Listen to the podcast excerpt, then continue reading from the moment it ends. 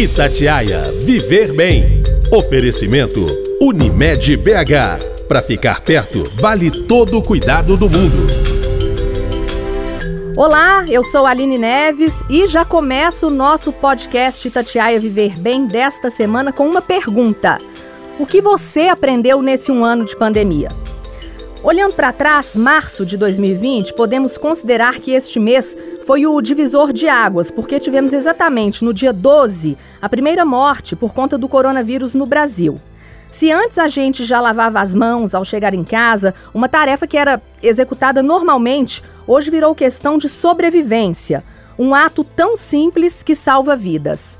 Este é apenas um dos exemplos que já está escancarado em nossas vidas, assim como o uso de máscaras.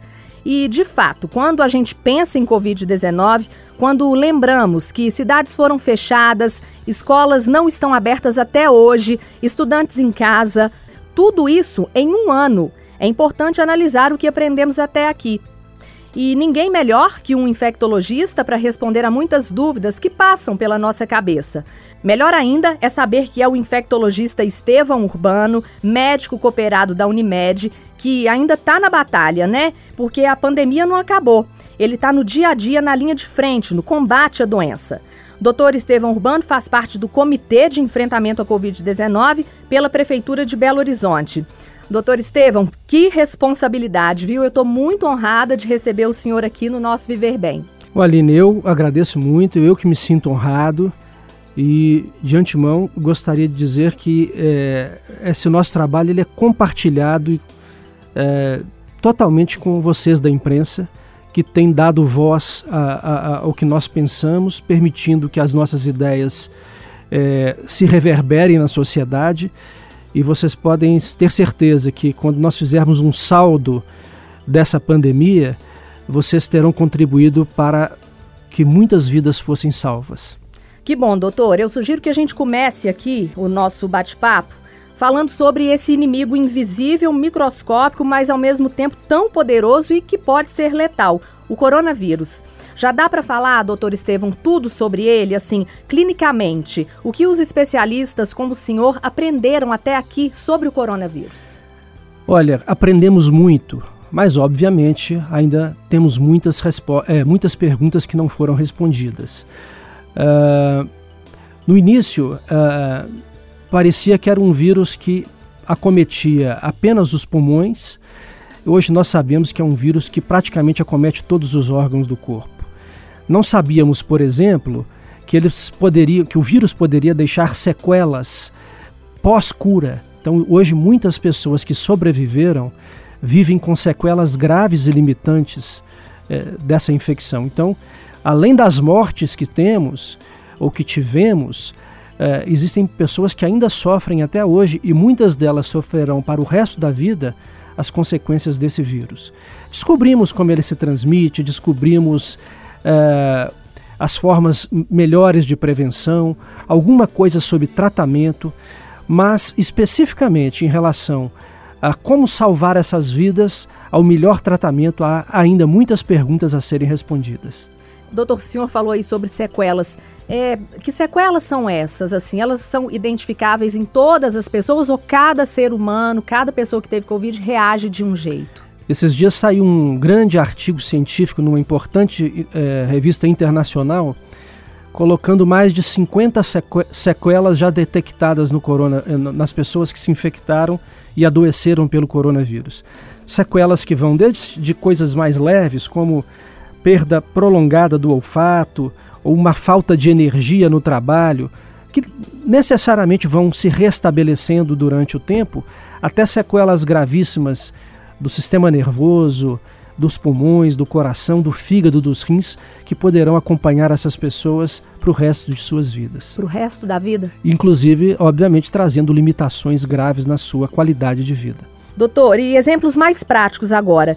Quanto tempo o coronavírus sobrevive assim, numa superfície como mesa, cadeira, na roupa? É muito é, variável, é, porque depende é, de vários fatores. É, o mesmo vírus numa superfície muito fria talvez não tenha exatamente o mesmo tempo de sobrevivência numa superfície mais quente, assim subsequentemente. Mas na média dos estudos, uh, de algumas horas a no máximo cinco dias de sobrevivência, dependendo das condições locais, do clima, luminosidade, etc. Agora, o mais importante é que tem se descoberto as superfícies são menos importantes no contágio.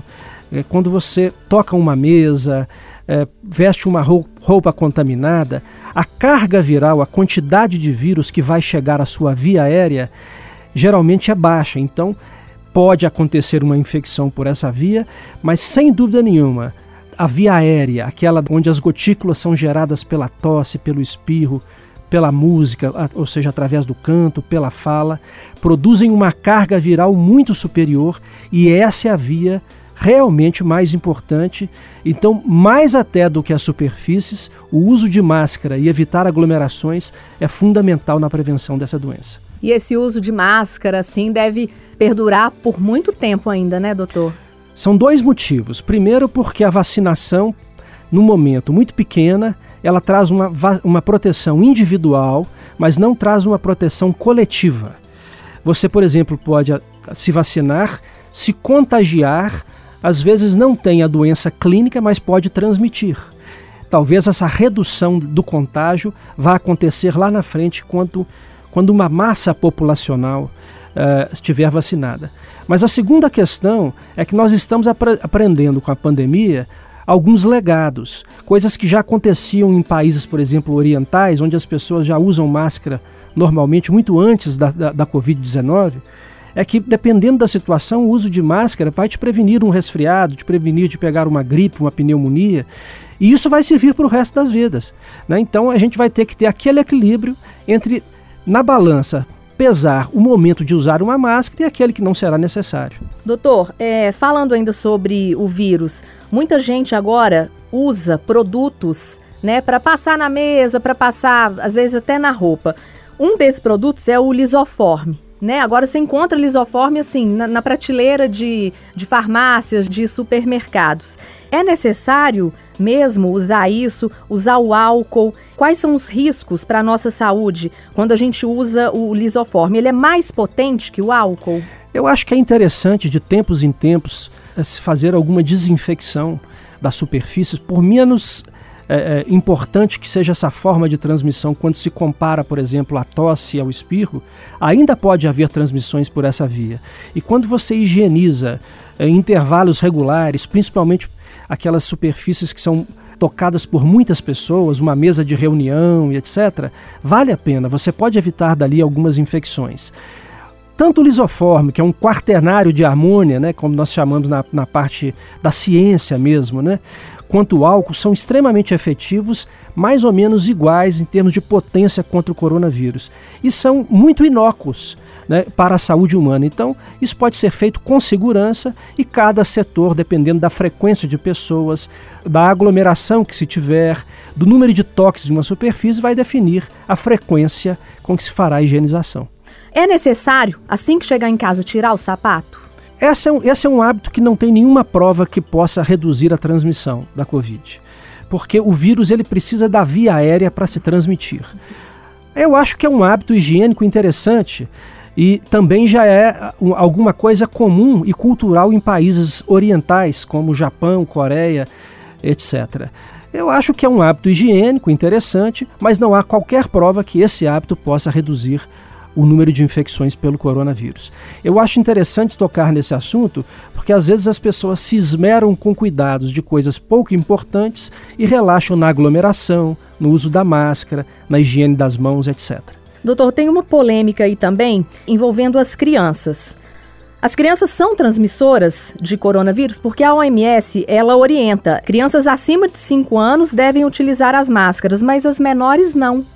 Esse debate é muito interessante. As crianças, é, o vírus para infectar e causar doença, ele precisa de ligar-se aos nossos receptores celulares, que é como se fossem pontes que per permitissem os vírus a entrar dentro das nossas células. E as crianças abaixo de 10 anos têm poucos receptores. Esses receptores, essas pontes vão se tornando maiores e mais efetivas com a idade mais avançada.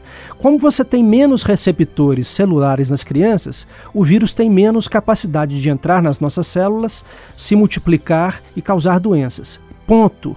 Não significa que ele não possa entrar dentro dessas células, causar doenças, é, inclusive graves, e também ser transmitido pelas crianças. Então, é, é, é preciso de ter parcimônia nessa avaliação. Nem 8, nem 80. As crianças, por essa característica própria, tendem a ter menos infecção, menos doenças graves e transmitir menos, mas estão longe de não terem essas doenças ou de não transmitirem.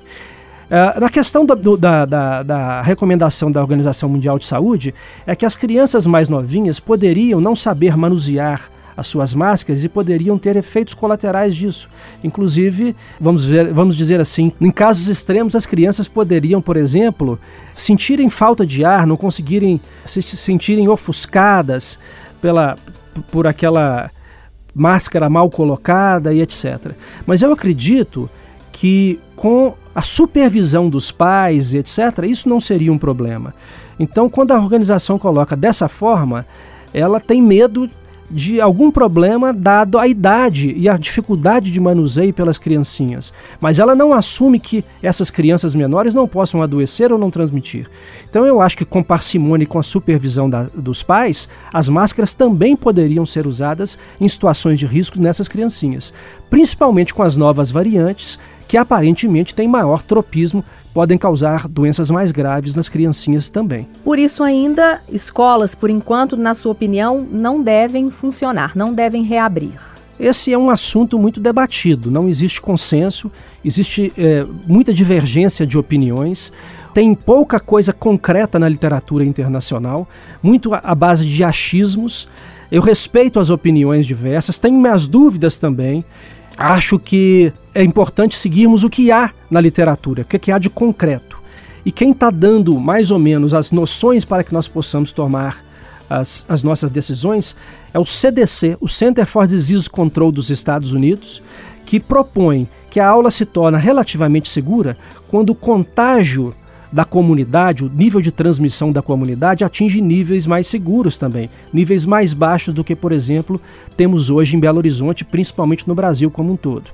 Quando esses níveis se tornam mais baixos, parece que a volta da aula é segura. A minha reflexão, a do Comitê de Belo Horizonte, é que se nós conseguirmos reduzir progressivamente o contágio, o que está acontecendo em Belo Horizonte, talvez para crianças menores, onde o risco é um pouco menor também, se possa voltar, quem sabe, às aulas em março. E daí a gente vai fazendo as medidas, os monitoramentos e aos pouquinhos liberando para outras crianças. Agora, se nós tivermos um novo aumento, por exemplo, por causa do carnaval, ou se as cepas que chegaram do Amazonas forem realmente mais severas em termos de doença para as crianças, então isso tudo tem que ser colocado na balança e decisões podem ser modificadas. No fundo, nós sabemos muito quantas crianças estão sofrendo, quantos pais estão sofrendo pelo isolamento, pelo distanciamento da pandemia. Mas, como medida extrema, nós sempre, consideramos a, a segurança, a vida em primeiro lugar. O doutor, sobre os idosos, né, e pessoas também que apresentam alguma doença, assim, diabetes, é uma pessoa cardíaca, os chamados grupos de risco. O que, que a gente pode tirar de lição para eles de, de um ano para cá?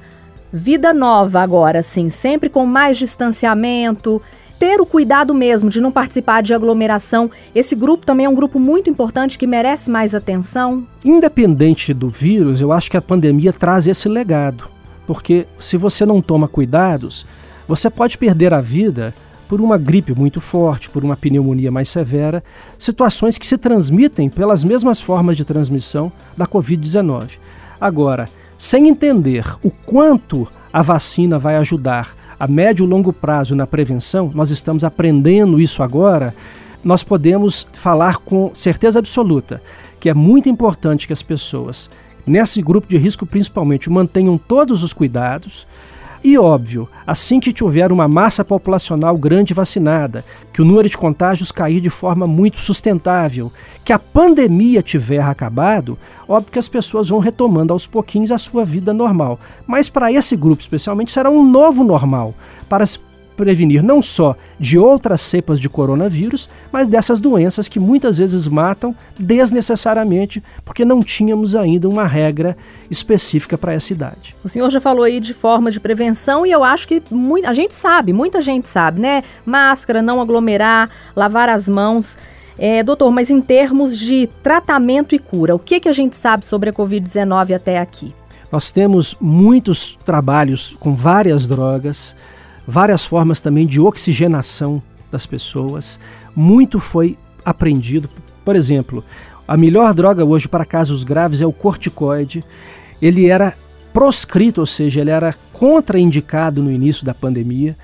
Mas, apesar desse volume imenso de drogas, tanto na fase inicial da, da Covid quanto nos quadros graves já em CTIs, a única droga que consistentemente reduziu mortalidade foi o corticoide nos pacientes já um pouco mais graves, não no paciente com quadro leve. No restante das outras inúmeras drogas que foram testadas, uh, os trabalhos são tão divergentes. às vezes, um trabalho mostra uma coisa com uma droga, o outro, com a mesma droga, mostra uma realidade completamente oposta. Então, uh, excetuando-se o corticoide e o tratamento com oxigênio, etc., para todas as outras medicações, nós temos hoje muito mais perguntas do que respostas. Precisamos avançar muito no quesito tratamento em todas as fases do, da Covid, da doença. O doutor, e uma coisa que eu percebi, às vezes assim, a gente vai espirrar por exemplo, ou então ficamos gripados. A primeira coisa que vem na nossa cabeça, nossa, tô com Covid. Mexe muito com o nosso lado emocional, né? Como é que a gente pode, assim, não ficar tão preocupado com isso? O espirro pode ser um espirro, né, por vários motivos, alergia, a máscara mesmo, às vezes, né, faz a gente espirrar. E gripe, todo mundo tem, né? Como é que a gente pode ficar menos com medo? Olha, Aline, na verdade, é um exercício pessoal de autocontrole. Porque na grande maioria das vezes o espirro será por uma alergia, por um resfriado leve, coisas que nós já convivemos desde que nós nascemos. E numa menor percentagem das vezes poderá ser o início da Covid. Então é preciso da pessoa ter calma, não ter assim, excesso de, de, desconforto emocional, não precisa procurar o médico a qualquer espirro, avalia se vai desenvolver febre, se vai ter uma prostração no corpo, se a tosse vai aparecer, aumentar. E aí sim, se acontecer, você procura o médico. Mas para qualquer espirro, não é necessário se preocupar nesse ponto e é, é, é importante desenvolver o autocontrole. Doutor, sobre a tão querida vacina, né? Tão esperada.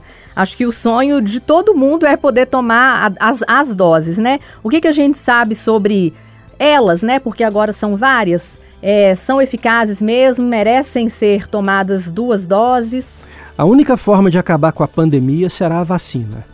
Todas elas que já estão sendo comercializadas passaram em testes rigorosos é, de segurança e efetividade.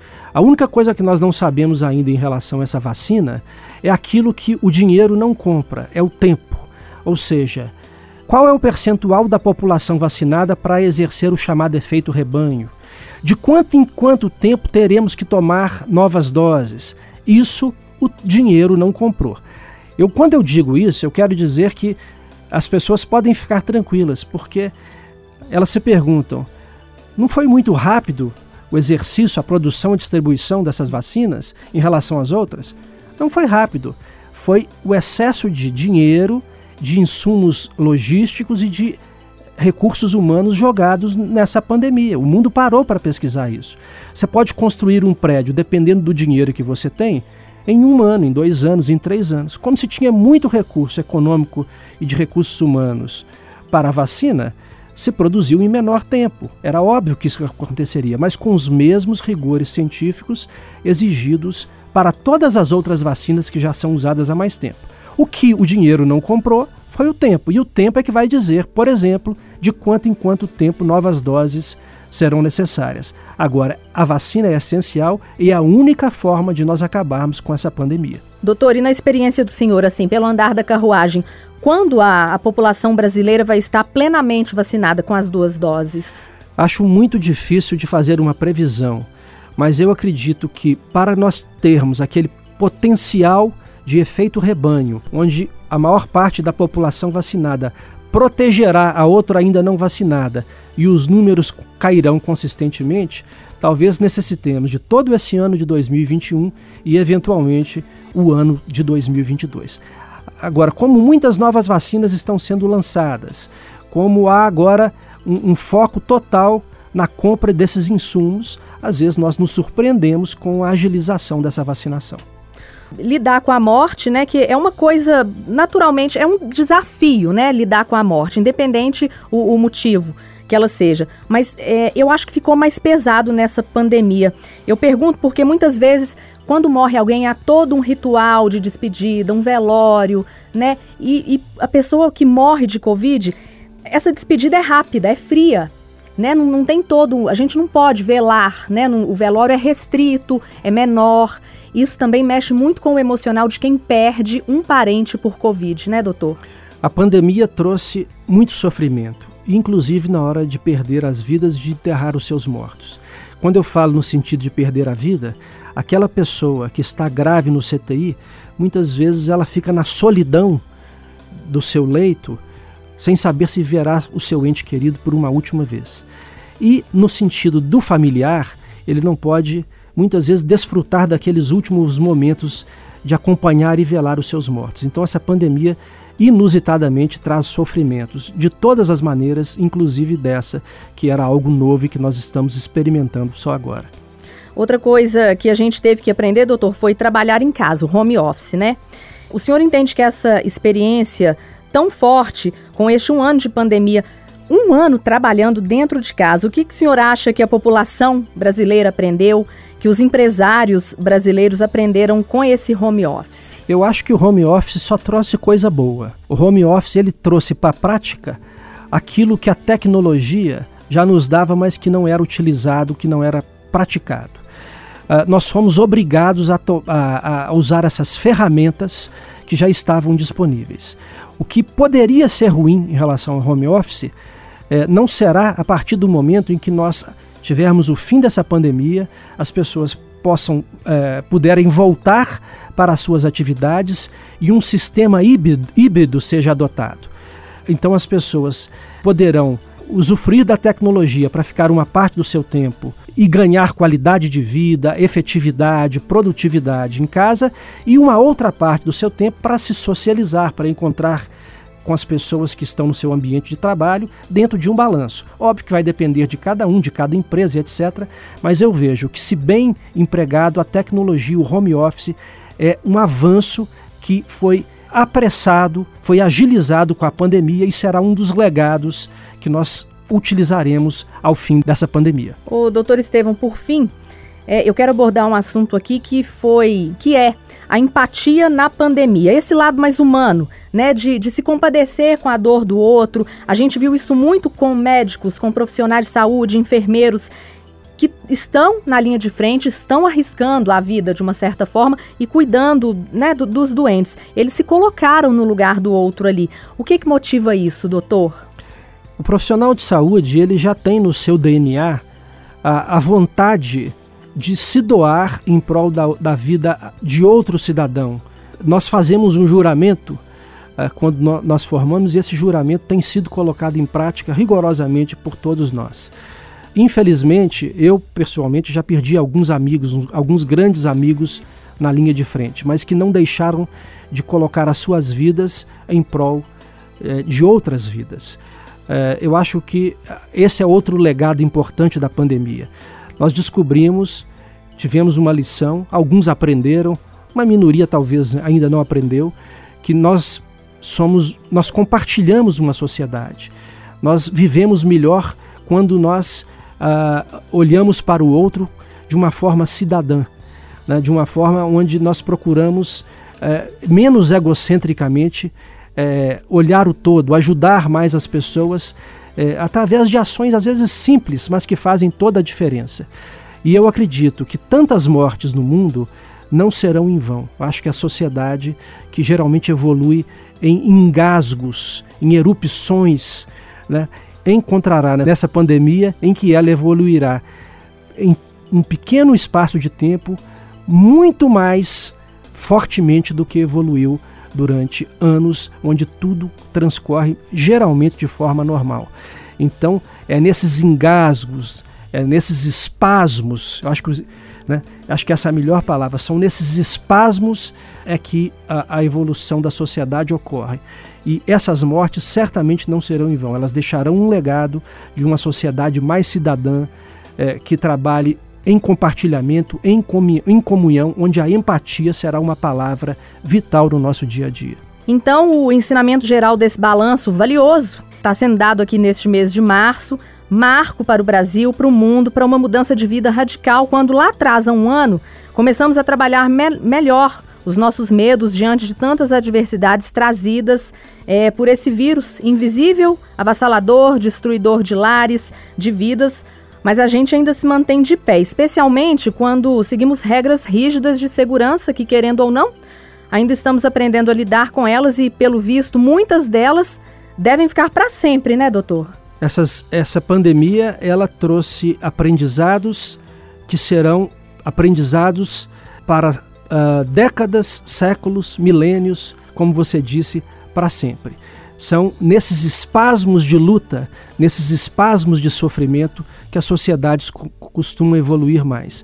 E essas lições ficarão, cabe a nós aprendê-las. Então, com esse sentimento de que, mesmo diante da pandemia, com estatísticas né, trágicas da Covid em todo o mundo e aqui no Brasil também não seria diferente, a gente vai percebendo que podemos também enxergar pontos positivos, mesmo que mergulhados nas incertezas que podem perdurar aí por mais um tempo, até que todos estejam de fato vacinados, protegidos contra esse coronavírus que tanto torcemos para a gente se livrar dele. Pensando sempre em tempos melhores, para a gente viver bem, para a gente viver melhor. Eu vou ficando por aqui. Nós voltamos semana que vem com mais um tema super interessante que vai te ajudar a cuidar da saúde. Afinal, quem tem saúde tem tudo, né, doutor Estevam? É isso aí. A saúde é o valor maior que nós temos enquanto cidadãos, enquanto seres humanos.